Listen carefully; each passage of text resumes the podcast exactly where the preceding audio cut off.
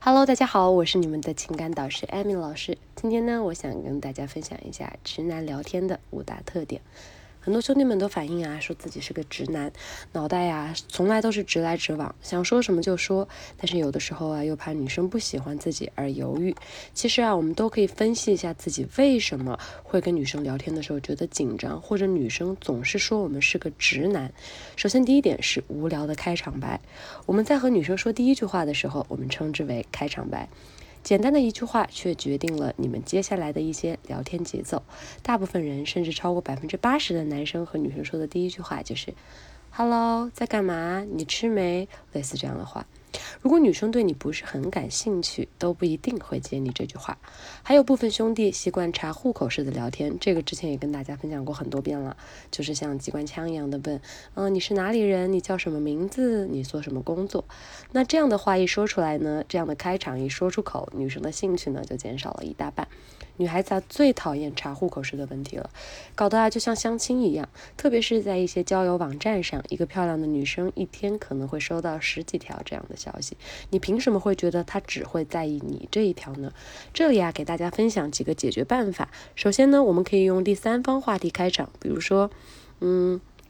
今天我吃到了一个什么特别好吃的，和你朋友圈的那个牛肉特别像，或者说，呃，你是什么星座呀？哎，我做了一个特别好玩的一个游戏或怎么样？这样子呢，你可以跟他有一个比较自然的开场。第二点呢，你可以就是。呃，激发一下他的好奇心，可以跟他聊一下天。比如说，你有一个特点，嗯，你的眉毛长得特别像一个女明星的眉毛，或者怎么样？这样子呢，女生会把你从层层的筛选者中筛选出来，会觉得你是比较有意思，让他回复的那一个。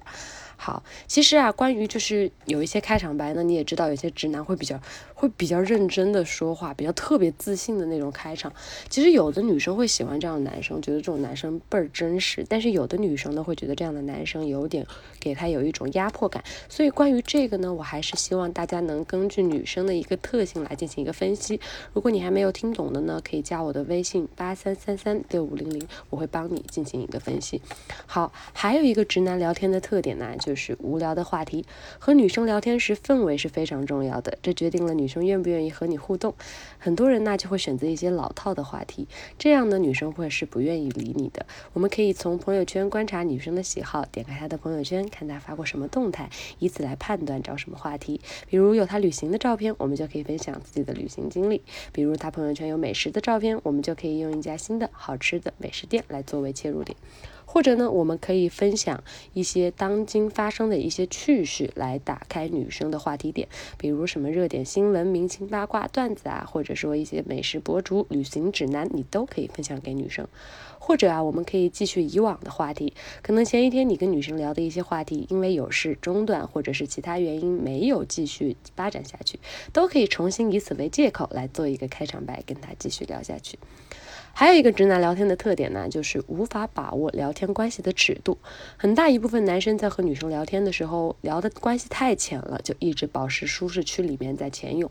可是有的人呢，又突然一下聊得太深，甚至聊了很多女生不愿意聊的话题，实际关系又没什么进展，反而让女生觉得你在跟他。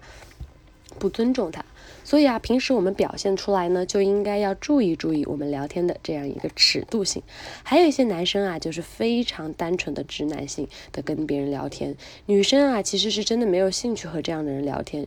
还有一些男生呢，觉得自己就是很自信，各方面条件都不错，跟谁在一起都觉得一个自来熟的样子。那么女生是非常讨厌这样的男生的。